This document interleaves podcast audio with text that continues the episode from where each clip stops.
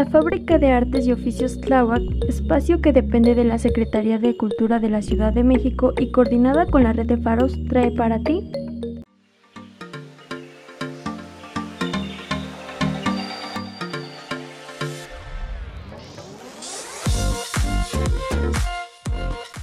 Hola, ¿qué tal? ¿Cómo están? Yo soy Gaby de la U. Me da mucho gusto volver a encontrarme con todos ustedes a través de los podcasts de la Faro Tláhuac.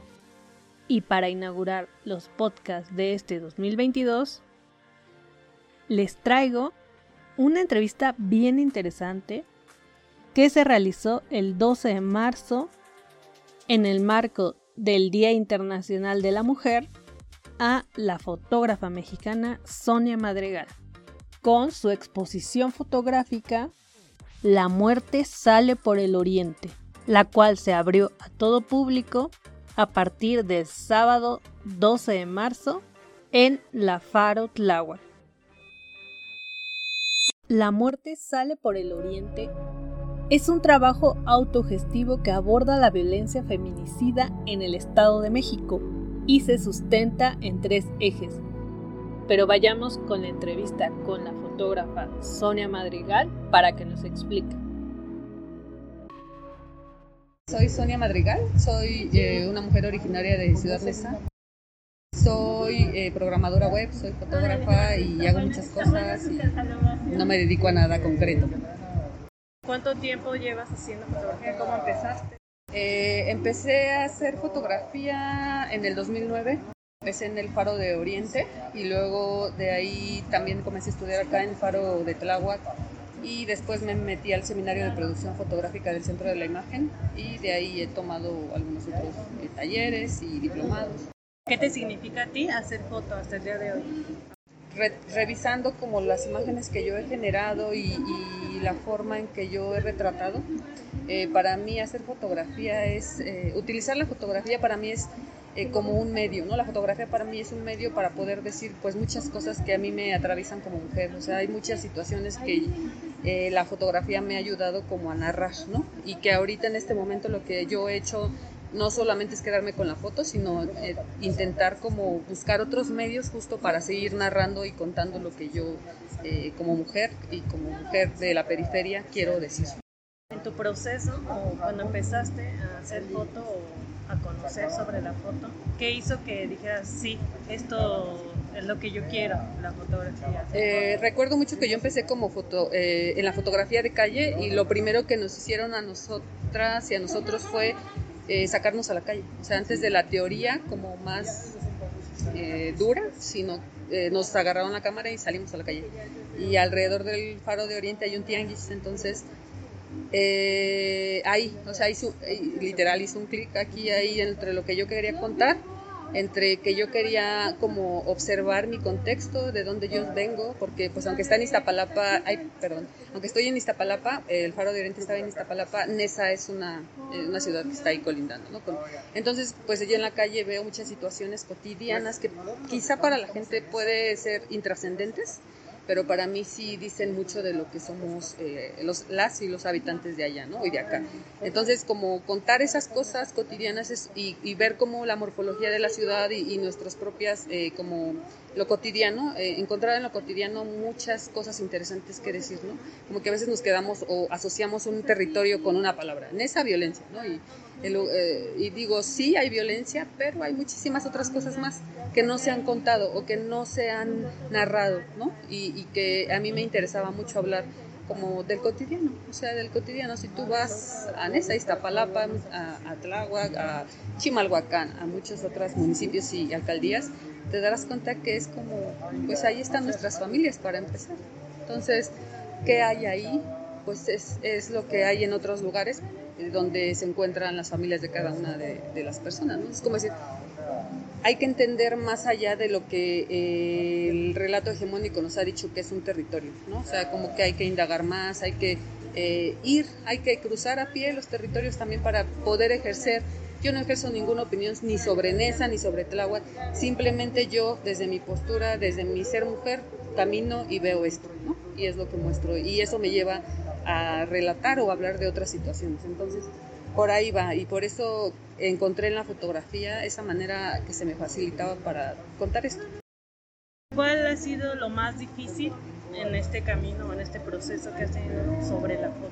Eh, pues eh, he entendido que la foto, y no solo la foto, sino el territorio y los espacios son para los hombres, se han construido para los hombres y que eh, nosotras lo que nos corresponde es como les decía hace rato, hacer el doble o el triple o cuatro veces más que lo que se haría eh, regularmente, ¿no? ¿Por qué? Porque pues aunque eh, vemos los espacios, cuántas personas, cuántas mujeres ganan becas, cuántas mujeres están seleccionadas en una bienal, cuántas mujeres están ocupando cargos directivos, cuántas mujeres... Es decir, eh, todo da beneficio en esta estructura y en este sistema a los hombres, ¿no? Bueno, y no es que a los hombres, sino es una estructura patriarcal, machista, entonces la labor como que ha sido entender también esa parte, que me toca a mí abrir espacios, en primera para, para mí misma, abrir mis propios espacios y luego jalar como ayudar a otras mujeres jóvenes que van iniciando y acortar esos caminos que yo identifiqué a lo largo de, no han sido tantos años, pero que he visto que había cosas que si yo hubiera entendido y hubiera sabido al inicio, me hubieran facilitado este camino. Y, y, lo digo por las mujeres jóvenes que comienzan y que veo que digo, chin, es que a veces no, no nos han hecho creer que nuestra voz vale, que nuestra voz importa.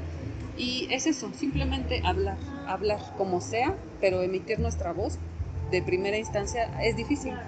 Es difícil poder pararte y poder decir lo que tú quieres hablar. O sea, yo recuerdo como estos primeros inicios donde yo tenía que hablar frente a público y yo me bloqueaba pero entendía que era parte de que a mí nunca me habían dado la voz, ¿no? A mí no, a, nosotras como mujeres no nos dan los espacios, entonces pues casi siempre decimos, no, que hable mejor él, ¿no? Que hable él por nosotras y ya es más fácil.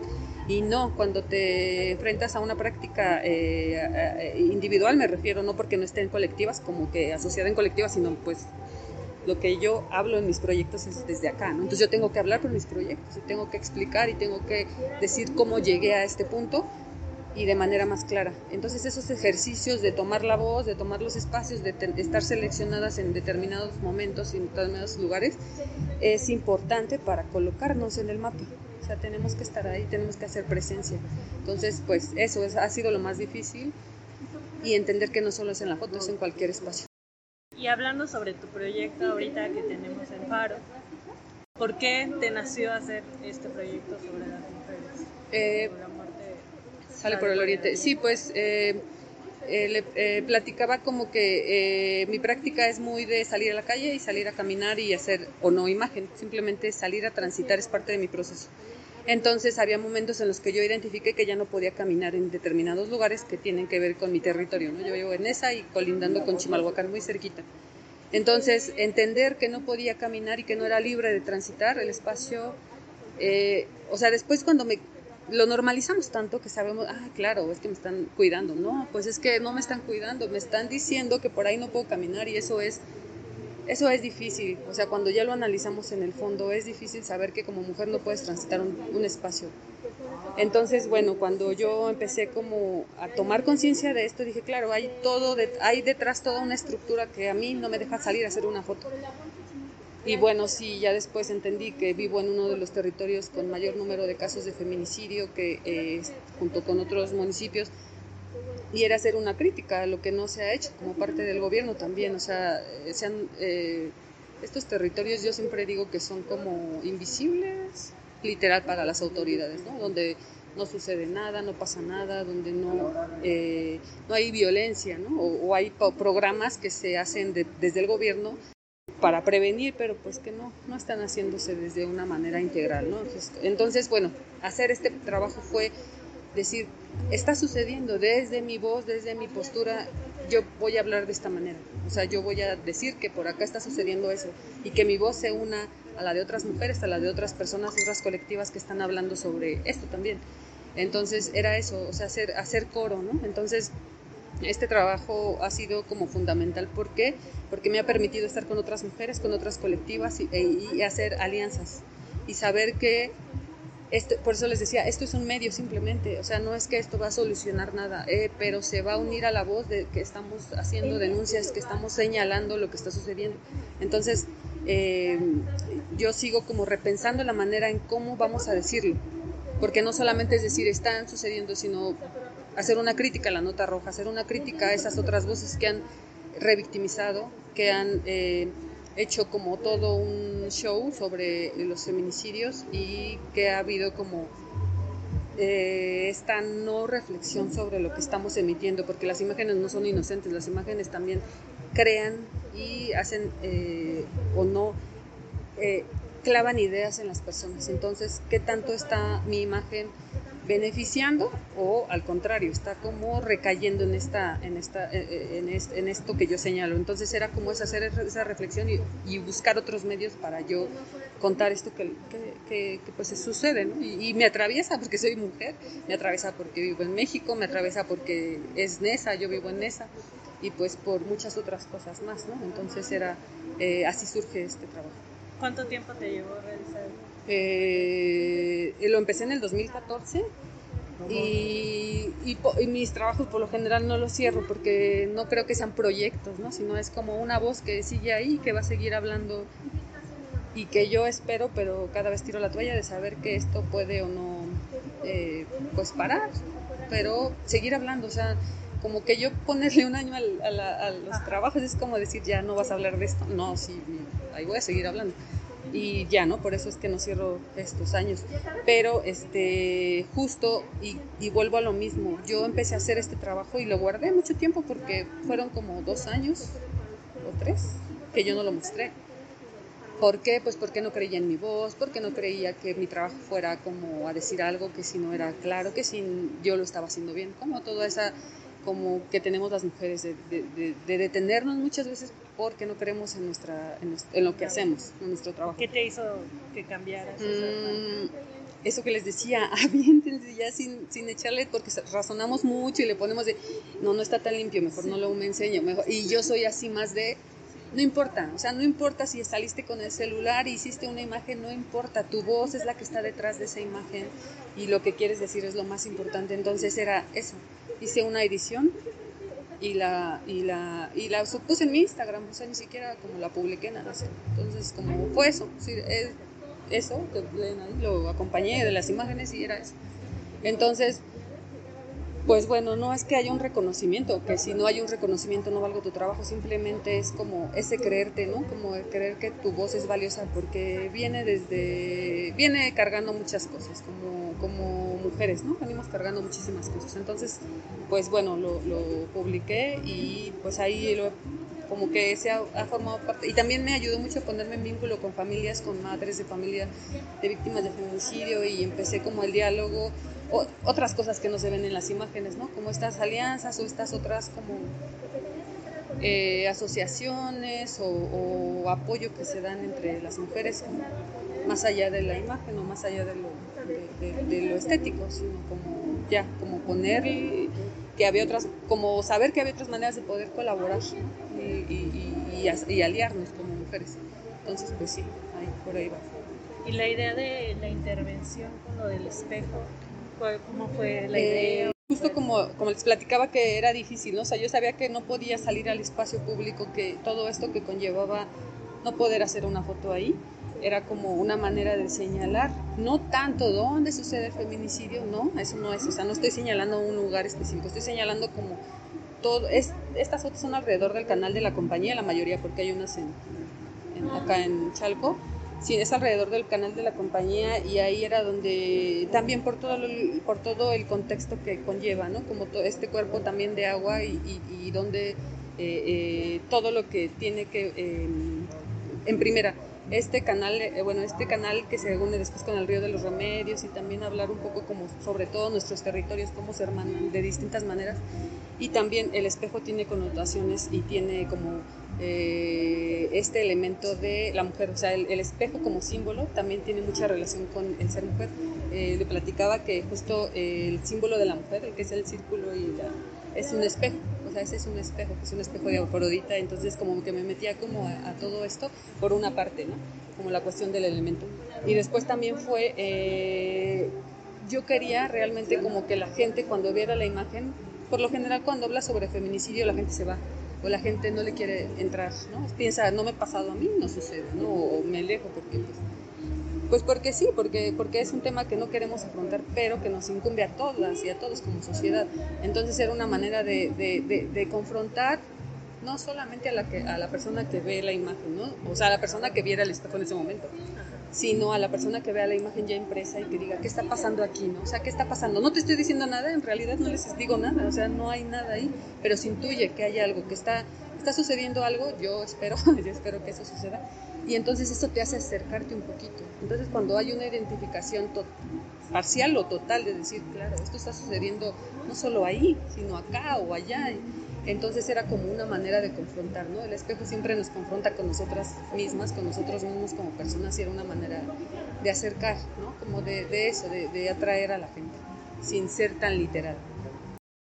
Entonces este tema del feminicidio, bueno, ahorita que, lo tocas, que es como más, sí es muy fuerte y la idea de, de verlo, reflejarlo en las fotografías, a la hora de hacerlo o de estar haciendo la fotografía, ¿qué, qué sucede en ti o qué te ha...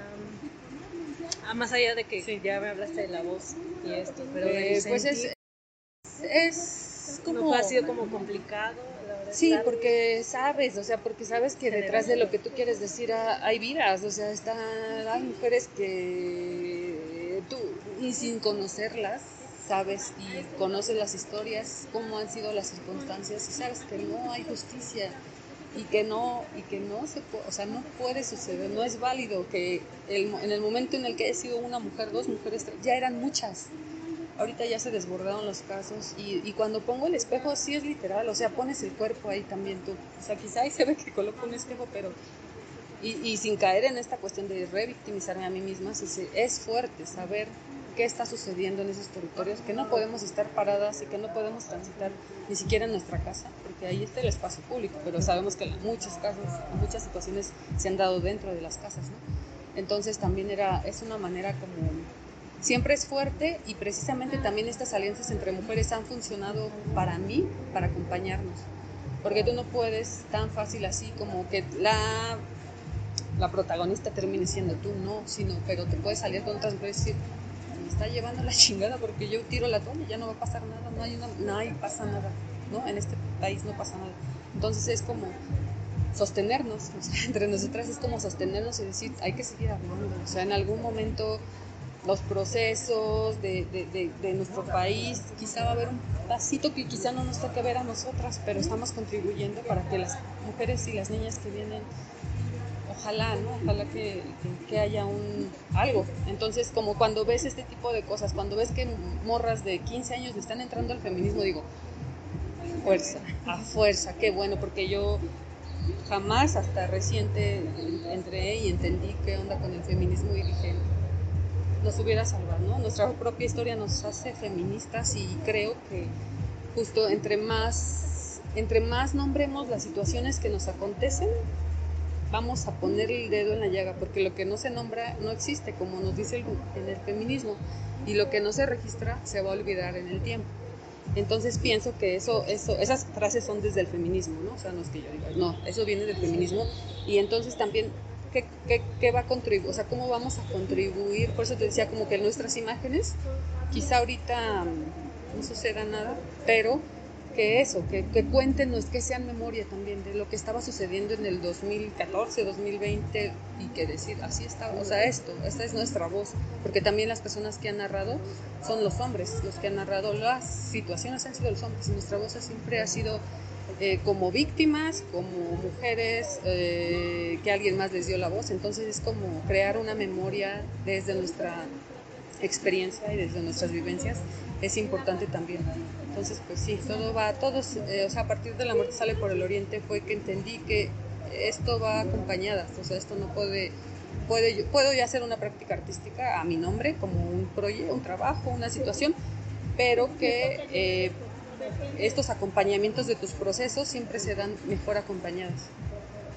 Y entonces, pues porque lo personal es político también y lo que le sucede a ella seguramente me sucedió a mí y lo que me sucedió a mí seguramente le sucedió a ella. Entonces, en el momento en el que ponemos esto sobre, y en el que se nos aclaran, porque a veces como que intuimos como mujeres, intuimos muchas cosas, intuimos muchas cosas, pero no le poníamos nombre porque no había. En el momento en el que, por ejemplo, yo ahorita me entero, ¿no? Tengo un trabajo sobre eh, transporte público y recientemente eh, se habla como de las violencias. De, de, de, las mujeres, las violencias que vivimos y la opresión que existe dentro de estos espacios. Y recientemente es que ya se está poniendo como sobre eh, cartas en el asunto, pero desde una cuestión legislativa, o sea, cuando antes no existía nada de eso. ¿Por qué? Porque solamente nos contábamos entre nosotras, oye, alguien me tocó, y que la culpa siempre ha sido nuestra, ¿no? Entonces, no, o sea, no era, no era, no era, este, así, nunca tuvimos la culpa, ¿no? O sea, siempre se nos dijo que calladas nos estábamos más bonitas, ¿no? Nos vemos más bonitas y no, tenemos que hablar. Entonces, este, es una manera de invitarnos, porque también nos dicen, no tienes que hablar, güey, nunca me enseñaron ni siquiera a tomar propia voz de mis propias decisiones. ¿Cómo me, cómo, cómo eh, rompes eso? Eh, a, a, pie, ¿no? O sea, como son procesos que te van a llevar a que un día podamos hablar y tomar la voz. Son procesos que se dan mucho a pie y que, y que solamente así acompañándonos pienso que por ahí. O sea, no sé.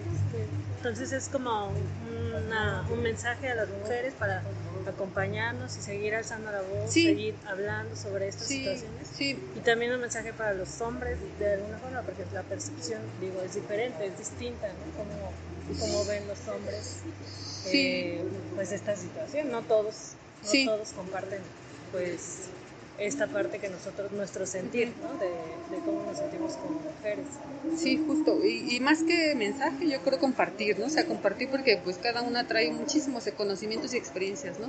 Entonces, desde mi experiencia, yo comparto como que a mí me ha, me ha ayudado a entender que siempre nos dijeron que entre mujeres no podíamos ser amigas, ¿no? Que no, que no, y lo sigo escuchando en la calle de repente, no, no le hables porque y, y, claro, no es que una mujer, más bien es que hay personas que no se mueven desde la ética.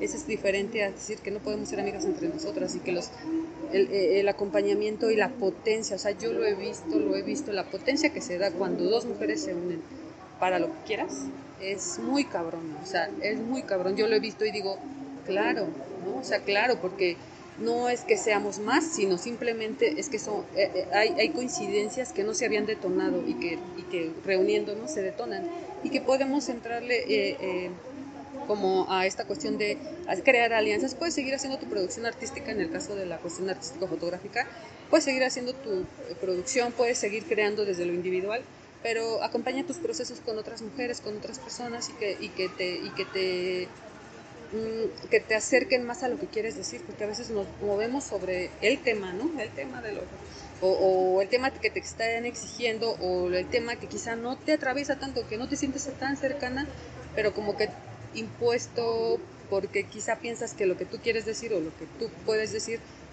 no tiene trascendencia o no es tan importante. Entonces pienso que cuando nos cuando nosotras nos damos una palmada y decimos, vente, o sea, jalémonos entre todas, yo decir, como, como encoleadas así, y nos vamos a caer entre todas y, y, no pasa nada. O sea, también el error, como que siempre nos han dicho, todo perfecto, todo perfecto, entonces no nos aventamos a regarla.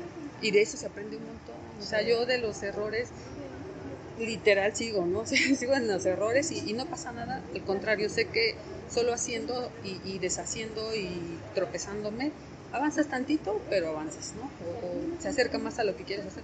Y en cuanto a los hombres, yo tampoco puedo, puedo decir como puedo opinar tanto, pero he visto que muchos hombres están eh, organizando entre ellos. Esto es lo mismo que estamos haciendo nosotras, organicemos, porque pues también sería como una cuestión, como recaer en esta cuestión de que nosotras siempre tenemos que darle y no, o sea, nosotras nos estamos esforzando mucho desde nuestro, como leía el otro día, ¿no?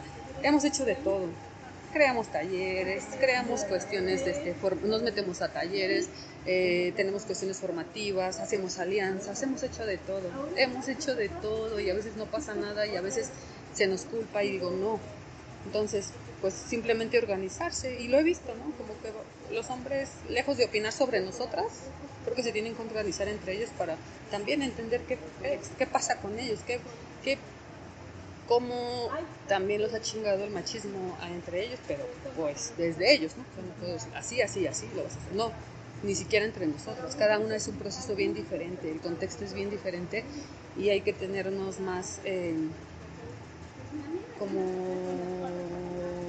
consideración en el sentido de que no todas vamos en el mismo ritmo. De repente yo entiendo que no todas las mujeres se sienten feministas, pero que si tú las escuchas hablar dices, eres feminista, solo que falta tiempo, no pasa, ajá, y no es como decir todo. No, no, no, vamos, vamos poco a poquito. Entonces, pues sí. Bueno, ya para terminar, ¿continúas haciendo esto, este trabajo sobre las mujeres? Este, o, o cuál, ¿Qué es lo que sigue o qué estás haciendo? Eh, sí, bueno, como que mi trabajo se centra siempre en las mujeres, en el territorio y en situaciones, ¿no? Como desde violencia, pero también hasta otras cuestiones como la ocupación del espacio público, y, pero siempre esos como dos elementos, cuerpo y territorio. Entonces, eh, y posicionada desde el hecho de que yo soy mujer, ¿no? Entonces, eh, siempre voy, y ahorita más, como que sí me he enfocado mucho en cómo, en tiempos muertos yo hablaba del transporte en general, de mis, mis trayectos, pero ahora sí como que lo he centrado más hacia la experiencia de las mujeres en el espacio público, las posibilidades y más bien cómo nos enfrentamos a la calle diariamente y qué sucede, en nuestro, o sea, desde lo más cotidiano, o sea, yo como les decía, yo voy sobre lo cotidiano, porque ahí hay muchas, hay mucho, mucha información que a veces subestimamos. Y ahí en la calle, bueno, en, en lo cotidiano, desde la casa o desde la calle, está mucho de lo que somos como sociedad. Y a mí me interesa cómo transitamos las mujeres, cómo contar eso que nosotras atravesamos diariamente, ¿no? De repente digo, ¿quién ha, traía eso en la mente? ¿Quién sabe que nosotras nos tenemos que cambiar los zapatos en el metro porque siempre se está exigiendo una vestimenta, ¿no? Todavía en estos tiempos en el trabajo te exigen zapatillas, ¿no? ¿Quién sabe de eso? Nosotras lo hemos visto y, yo incluso lo, lo, hacía, ¿no? Es decir, hacen chinga y en Pantitlán ya no te puedes dejar los tacones porque tienes que correr, o sea, literal es para correr, para correr porque tienes que hacer mil cosas más o para correr por seguridad. Entonces, esa, ese gesto del cambio de zapatos, yo decía, ¿cómo, cómo lo cuento? Y el otro día había una chava que se los cambió y dije, es eso. Entonces lo tomé, o sea, ese detalle y esa información que a veces no la conocen todas las personas, porque ni siquiera todas las mujeres lo saben, solamente mujeres de cierto eh, esfera social, ¿no? Entonces es como ese tipo de información que hay, cotidiana, cotidiana, cotidiana, o el, maquillaje, que tenemos que estar maquillando. A mí me gusta maquillar, pero qué pasa cuando hay una exigencia, como, como en esta cuestión desde la, la misma sociedad como te exige siempre. Y no solamente eso, sino a las, a las, a las mujeres, sobre todo a las trabajadoras, eh, eh, eh, dígase en oficina, que te exigen esto, o sea, te lo exigen no por gusto, sino, y también tiene detrás toda una connotación ahí, ¿no? De, del estereotipo de género, pero ¿qué pasa, no? ¿Cómo estamos contando eso? Y a mí me interesa, y sigo sobre eso, cómo contar nuestro cotidiano, pero desde la calle, ¿no? Como esos transitarios. Y ahí voy, en eso. Qué padre, me encanta esa parte que dices. Ojalá pues pronto veamos tu trabajo, el resultado de ahora el transporte. Sí, en eso, en eso ando, pero solamente, ajá, justo. Y pues que supongo que esto, como dices, lo dejas abierto, ¿no? O sea, que no está cerrado y que en algún momento vas a seguir, supongo, continuando a, a realizar Y, y que, por ejemplo, lo que pasa es que va mutando, o sea, lo mismo, la misma voz que había detrás de, de, este trabajo se ha transformado como en alianzas que hecho con mujeres, en mapeo, hicimos hace poco Diana Cano, una fotógrafa y yo un mapeo sobre mujeres eh, Em, fotógrafas como para ponernos visibles en el mapa, ¿no? como estos mapas que se han estado haciendo de fotógrafas en todo el mundo para que podamos ubicar a mujeres ¿no? y, que tiene que ver con lo mismo, o sea, tiene que ver con esta urgencia de ocupar espacios, como que a veces vemos el feminicidio es como el punto máximo de violencia sobre la mujer, pero para llegar a eso no, no fue así como de uno a acá sino que todos estos pasos que hacen que las mujeres vivamos y, sigamos sometidas es por todas esas, esas situaciones cotidianas. Por eso es que me interesa mucho más lo cotidiano también ahorita, para decir, bueno, acá es lo, el extremo, el extremo máximo, pero acá suceden otras cosas. Entonces sí, por eso. Pues muchas gracias. A Qué padre, muchas gracias, por, gracias por la entrevista, bueno, esta plática. Este, y que sigas contando muchas historias. Muchas gracias. Y alzando la voz de las Muchísimas gracias, y felicidades a ver, ojalá después pueda ver un poco más de lo que hacen por acá. Sí, acá esperamos también tu trabajo. Es como una voz que sigue ahí, que va a seguir hablando, que va a seguir hablando, que va a seguir hablando. Esta exposición no te la puedes perder. Estará hasta el 17 de abril de 11 a 19 horas en La Faro Tláhuac. La dirección es Avenida de la Turba, sin número, Colonia Miguel Hidalgo, está justo dentro del bosque Tláhuac. Pues eso es todo. Les agradezco a cada uno de ustedes por escuchar, por escuchar el podcast de La Fartláhuac, esta entrevista a Sonia Madrigal. Si te gustó, recuerda compartirlo. Sigue buscando los podcasts de La Fartláhuac en Spotify. Dale play, dale play, dale play. Nos estamos escuchando la próxima.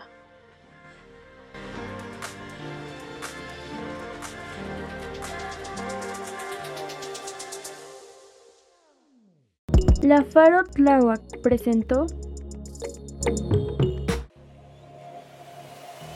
los podcasts de la Faro. Los comentarios manifestados son responsabilidad de sus autores.